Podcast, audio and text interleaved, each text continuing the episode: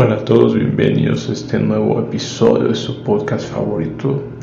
Pues como estábamos analizando en, el episodio anterior,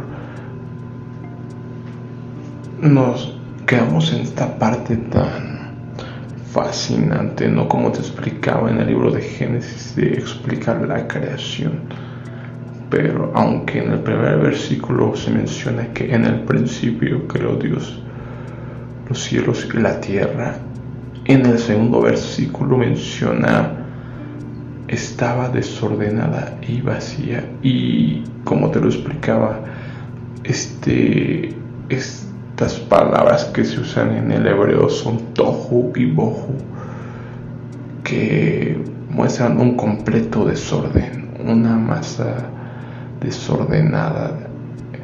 ¿Y por qué estaba así? Es algo fascinante no darnos cuenta de que todas las aguas cubrían el abismo. El abismo hoy sabemos claramente que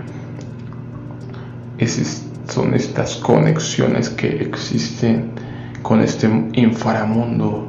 El abismo es lo que hay debajo de la tierra donde se menciona el Sheol, dígase Hades infierno, donde en su momento cohabitaba el seno de Abraham y el Hades, que era donde recibían el castigo.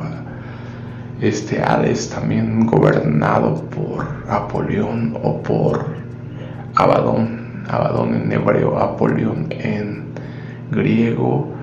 Y cuando empiezas a analizar que las palabras que están en la Biblia están por algo ahí, es fascinante porque puedes estudiar versículo por versículo y entender a qué se está refiriendo la Biblia con esto, qué está tratando de decir.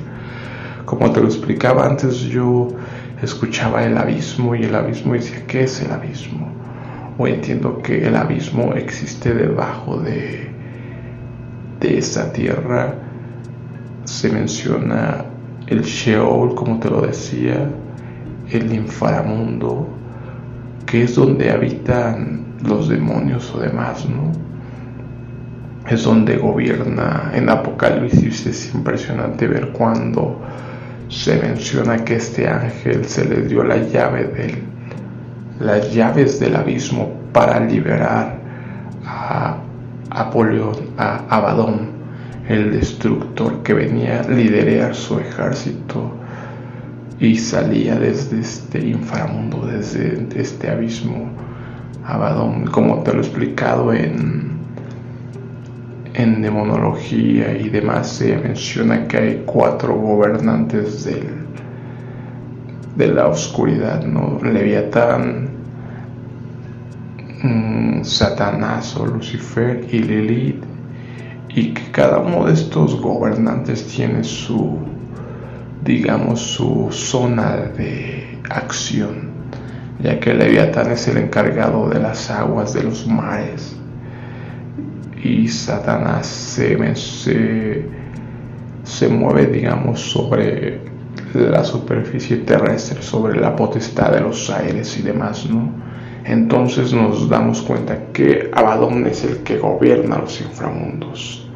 Apoleón es aquel que también algo fascinante que, que estudiando esto se menciona como el, pensamos que el Hades es quizás un lugar, un lugar cuando se menciona en Apocalipsis que el Hades fue arrojado al, al lago de fuego, nos damos cuenta que realidad el Hades no es un lugar, sino un ser entonces son demasiadas cosas que a la luz de la Biblia, a la luz de analizar, de buscar estas respuestas, nos damos cuenta que este mundo espiritual es fascinante, ¿no? Es fascinante cada vez en cuanto más conozco todo esto, como que me vuela la cabeza, ¿no? Darme cuenta que hay tantas potestades, tantos gobernantes que están allá afuera como te lo he explicado, se menciona que cada,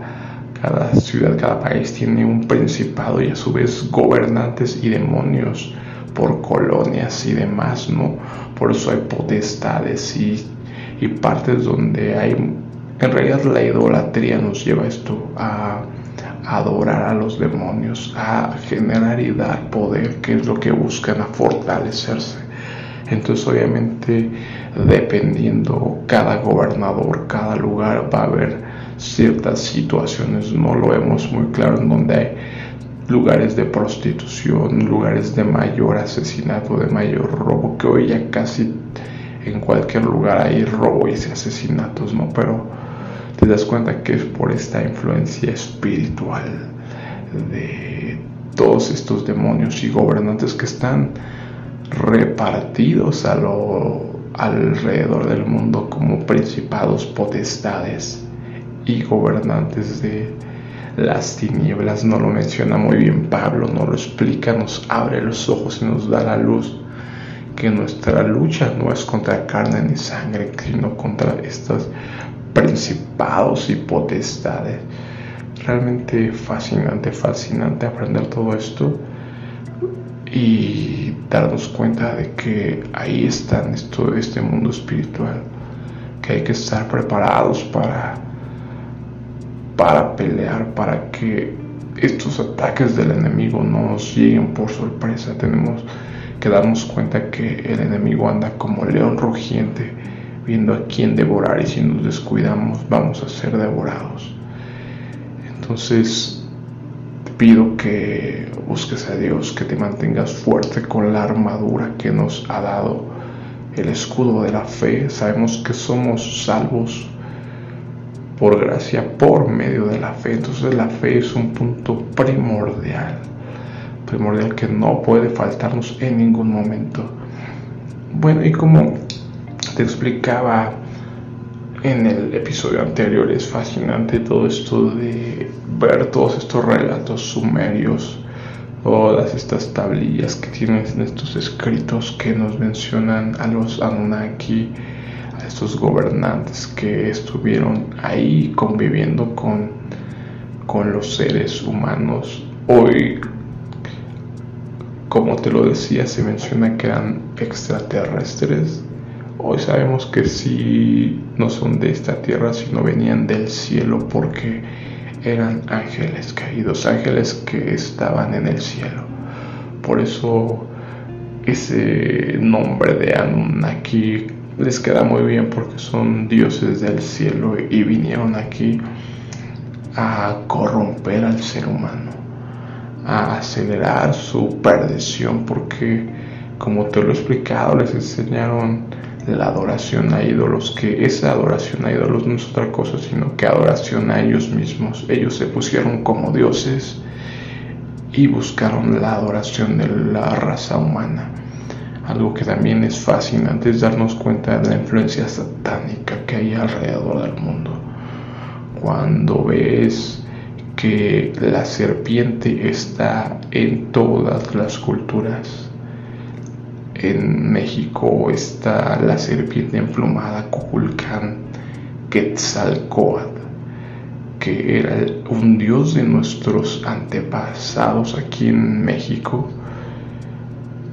Y es una serpiente que nos quiere decir esto que Satanás vino a engañar a nuestros antepasados haciéndose pasar por un dios que inclusive se menciona en la tradición que Quetzalcoatl se tomó una barca en el puerto de Veracruz y prometió volver, así como ya lo había dicho Jesús, obviamente engañando, tomándose, imitando lo que Jesús ha hecho. Sabemos que es un imitador terrible y que buscará engañar siempre a cuantos pueda. Entonces la influencia demoníaca está en todos lados. Debes darte cuenta que todo está influenciado por el mal. Ya te lo he explicado, los medios de comunicación están liderados por un par de familias que a su vez sabemos que están gobernadas estas empresas por estas familias que son los que controlan el mundo, que pues obviamente son si controlan el mundo es porque ese control se los dio alguien más. ¿Y quién más que el gobernador de las tinieblas?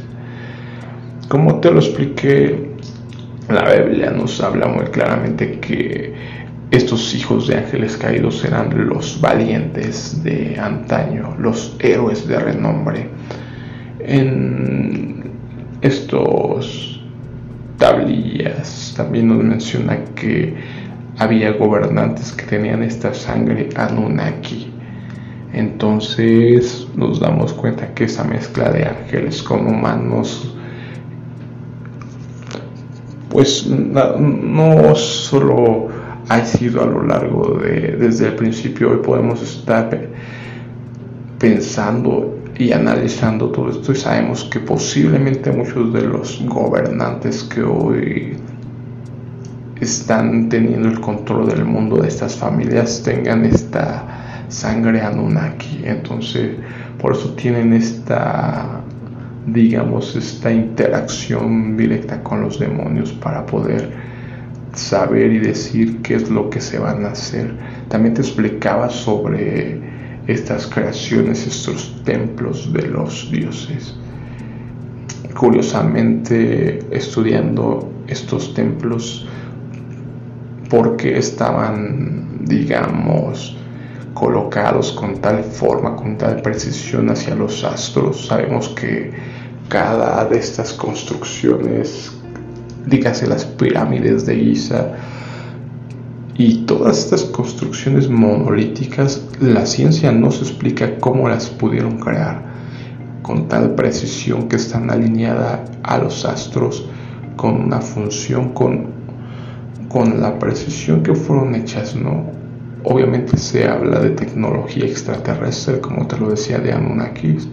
No, no, pues esta tecnología es más bien de ángeles caídos que no es otra cosa que son portales que, que fueron creados para eso, para estar alineados con los astros, para que fueran portales hacia el inframundo, portales donde se transportaban estos ángeles caídos, estos demonios.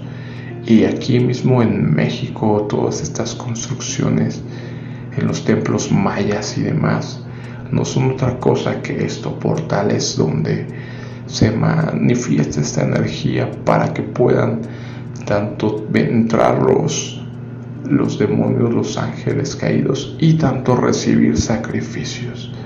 Era como se aventaban en estos cenotes donde había templos mayas para que lo recibieran sus dioses, ¿no? Te das cuenta que todo nos lleva a lo espiritual Curiosamente a la ciencia hoy en día nos queremos alejar de lo espiritual y enfocarnos en lo material. Ya te lo he dicho que vivimos en una sociedad materialista que nos preocupamos por lo que vestimos, por cómo nos vemos, por engañar a los demás, por tratar de ser clones, ¿no? Clones, ser, tener este cuerpo perfecto que nos indican y lo material es lo que nos interesa. No estamos tan preocupados por el cuerpo, por la cara, por el dinero, por las cosas materiales que lo espiritual, que es trascendental, que es superior. No nos damos cuenta de la importancia y de que todo lo espiritual es lo que está afectando lo material. Mientras no nos demos cuenta que lo espiritual es lo que gobierna, pues vamos a seguir sumidos en este, en este mundo de zombies, porque como te lo he explicado, yo era un zombie, simplemente me guiaba por lo que los demás hacían, seguía las modas, las tendencias, creía en lo que me decía la ciencia y así era un borrego que simplemente seguía la manada.